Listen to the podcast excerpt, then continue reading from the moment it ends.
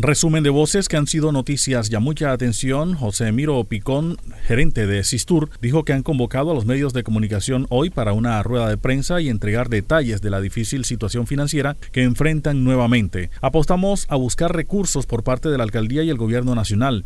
Estamos trabajando con 103 buses de 190 que tenemos. Metrocaribe no está laborando hoy. La pandemia nos puso en una situación crítica, pero vamos a superarla. Hemos hablado con Carlos Acosta, representante del alcalde. Hace más de mes y medio creamos mesas de trabajo. Se planteó un déficit de unos 40 mil millones de pesos. La alcaldía ofreció 10 mil millones y últimamente nos dicen que no ven la manera jurídica de entregarlos. Queremos que eso se revise. Dijo que el sistema masivo se proyectó para un 30% de la demanda de ese tiempo.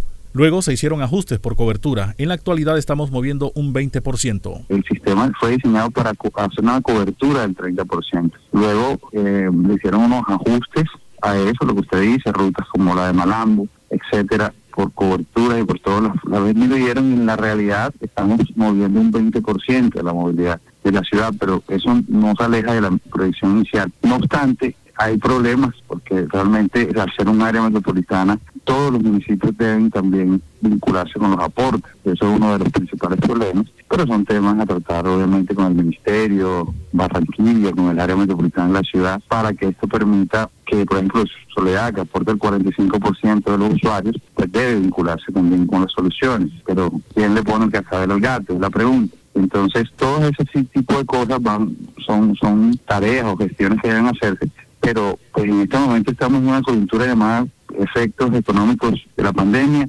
y, debemos superarlo porque ya hemos puesto nosotros eh, todo, hoy en día nadie está asumiendo ese diferencial tarifario que son casi 1.700 pesos por persona de unos 73 mil 63 mil pasajeros que se está movilizando. O sea, tenemos un déficit diario de unos 112 millones de pesos. Gremios y empresas del Atlántico denuncian masivas invasiones de tierras en el área metropolitana de Barranquilla. Al respecto, Jorge Segebre, presidente de la Junta Directiva de Camacol Atlántico, dijo que están solicitando a las autoridades con injerencia directa en la solución de la problemática actuar de manera coordinada para desarticular las organizaciones criminales, criminales dedicadas a masivas invasiones. Llegan armados, sacan a los vigilantes y después parcelan y venden los terrenos a las personas. La gente necesita es vivienda digna. No permitamos este tipo de atropellos, puntualizó. Invadir terrenos de compañías o de personas particulares que tienen sus propiedades, que pagan sus impuestos, para hacer invasiones. Y en esto se han prestado una cantidad de funcionarios y no se actúa. Entonces no puede ser que nosotros sigamos permitiendo la explotación de terrenos para hacer invasiones cuando hoy en día el Grupo Argo está haciendo urbanizaciones de lujo, cuando usted ve el Grupo Amarillo haciendo una Alameda del Río, cuando ve un Marval haciendo Ciudad Dorada, cuando ve Constructora Bolívar, lo que han hecho en Soledad y en muchas partes.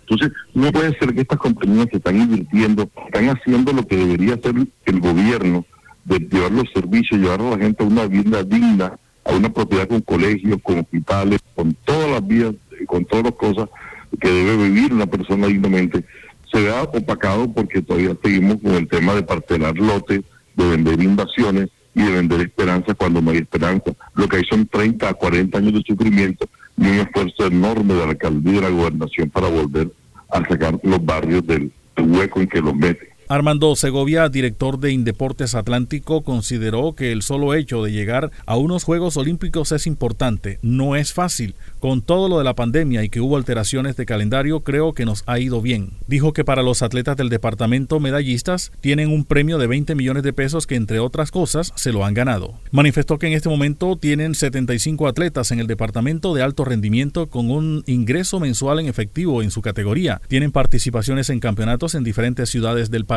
Nosotros tenemos 75 atletas de alto rendimiento que están siendo apoyados por nosotros con una con un ingreso mensual en efectivo que se les da a ellos según su categoría. Igualmente, pues todas sus participaciones en cualquier campeonato que tengan eh, como han salido ya muchos deportes en el, a, diferentes ciudades del país, en días pasados se informó sobre toda la atención que están teniendo el Centro de Ciencias Aplicadas al Deporte. Hemos intervenido más de 160 atletas eh, en la cuestión médica, psicológica, fisioterapia, asistencia en recuperación en centros especializados, Eh, bueno, desde la llegada nuestra hemos hecho un programa muy muy bien elaborado para estos muchachos y se están viendo los resultados. Este año hemos obtenido muchas medallas de oro en natación, en ciclismo, en atletismo, en los deportes de conjunto donde hace mucho tiempo no se figuraba el voleibol femenino alcanzó una medalla de oro en los Juegos Nacionales. La directora ejecutiva de Fenalco Atlántico, Gilda Castro, invitó a los empresarios a ofrecer incentivos a todas aquellas personas que tengan su esquema de vacunación completo, ya que la vacunación es una herramienta fundamental para la reactivación del comercio. Hay personas que aún se resisten a vacunarse, por eso nace esta iniciativa con el fin de promover la vacunación. Dijo que el primer canal que han utilizado para socializar esta iniciativa es con los centros comerciales, quienes han manifestado estar dispuestos. Una invitación que hacemos a los empresarios es a ofrecer incentivos o ya llámese descuentos promociones o algún detalle, en fin, para aquellas personas que tengan su esquema de vacunación completa. Esto se verifica presentando pues, su carnet de vacunación. Esto nos parece importante para seguir promoviendo pues esa responsabilidad que en estos momentos reposa en cabeza de cada ciudadano de acceder a la vacuna, de vacunarse. Yo creo que y eso se ha venido tratando también en los medios de comunicación, hay personas que aún se resisten a vacunarse eh, y es importante continuar con este proceso para, para poder salvar vidas y para poder disminuir nuestra letalidad. Entonces, esa es la propuesta que nosotros hacemos. Pasó el resumen de voces que han sido noticias, ya les habló Elvis Payares Matute.